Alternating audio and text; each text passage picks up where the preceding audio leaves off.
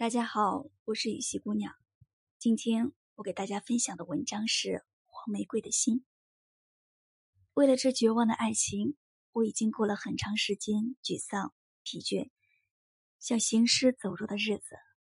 昨夜从矿坑灾变采访回来，因疼惜生命的脆弱与无助，坐在棉床上不能入睡。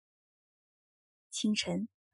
当第一道阳光照入，我决心为那已经奄奄一息的爱情做最后的努力。我想，第一件该做的事，到我常去的花店买一束玫瑰花，要鹅黄色的，因为我的女朋友最喜欢黄色的玫瑰。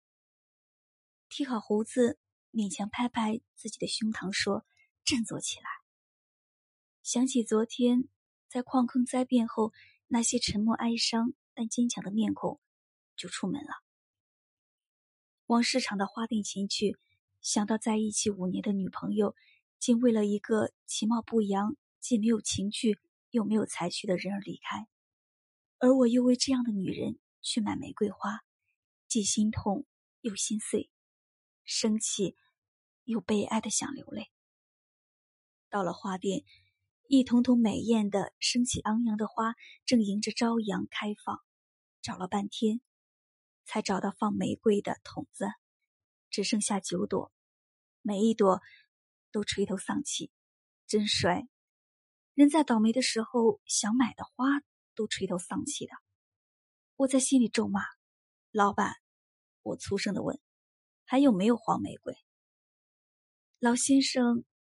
从屋里走出来，和气地说：“没有了，只剩下你看见的那几朵啦。这黄玫瑰每一朵的头都垂下来了，我怎么买？哦，这个容易，你去市场里逛逛，半个小时后回来，我包给你一束新鲜的、有精神的黄玫瑰。”老板陪着笑，很有信心地说：“好吧。”我心里虽然不信。但想到说不定他要向别的花店去调，也就转进市场去逛了。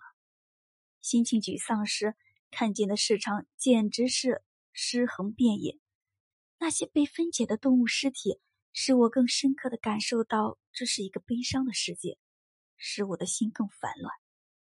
好不容易在市场里熬了半个小时，在转回花店时，老板已把一束云气淋漓的黄玫瑰。用紫色的丝带包好了，放在玻璃柜上。我不敢相信自己的眼睛。我说：“这就是刚刚那一些黄玫瑰吗？”他们垂头丧气的样子还映在我的眼前。是呀，就是刚刚那些黄玫瑰。老板还是笑嘻嘻的说：“你是怎么做到的？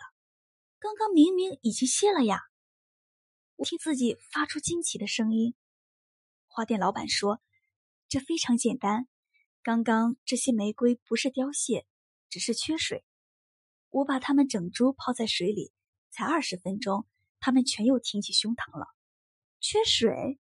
你不是把它插在水桶里吗？怎么可能缺水呢？少年仔，玫瑰花整株都要水呀。泡在水桶是它的根茎，它喝到的水就好像人吃饭一样。但是人不能光吃饭。人要用脑筋、有思想、有智慧，才能活得抬头挺胸。玫瑰花的花朵也需要水，在田野里，它们有雨水、露水，但是剪下来就很少有人注意了，很少有人在给花的头浇水。一旦它的头垂下来，整株泡在水里，很快就恢复精神了。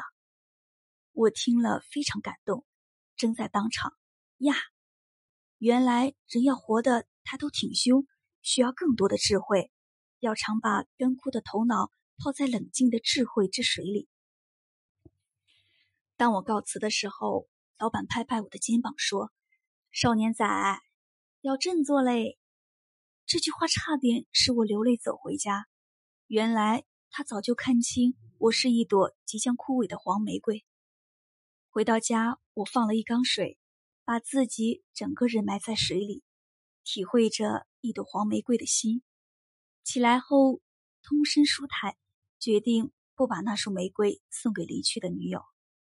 那一束黄玫瑰每天都被我整株泡一下水，一个星期以后才凋谢花瓣。凋谢时是抬头挺胸凋谢的。这是十几年前我写在笔记本上的一件真实的事。从那一次之后，我就知道了一些买回来的花朵垂头丧气的秘密。最近找到这一段笔记，感触和当时一样深，更确实的体会到，人只要有细腻的心去体会万象万法，到处都有启发的智慧。一朵花里就能看到宇宙的庄严，看到美。以及不屈服的意志。有一位花贩告诉我，几乎是所有的白花都很香，越是颜色艳丽的花，越是缺乏芬芳。他的结论是，人也是一样，越朴素单纯的人，越有内在的芳香。有一位花贩告诉我，夜来香其实白天也很香，但是很少人闻得到。他的结论是。因为白天人的心太浮了，闻不到夜来香的香气。如果一个人白天的心也很沉静，就会发现夜来香、桂花、七里香，连酷热的中午也是香的。有一位花贩告诉我，清晨买莲花一定要挑那些盛开的。结论是，早上是莲花开放最好的时间。如果一朵莲花早上不开，可能中午和晚上都不会开了。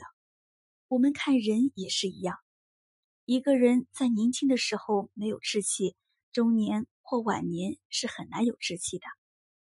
有一位花贩告诉我，越是昂贵的花越容易凋谢，那是为了要向买花的人说明，要珍惜青春呀，因为青春是最名贵的花。有一位花贩告诉我。让我们来体会这友情世界的一切展现吧。当我们有大觉的心，甚至体贴一朵黄玫瑰，以心印心，心心相印，我们就会知道，原来在最近最平凡的一切里，就有最深、最奇绝的睿智呀。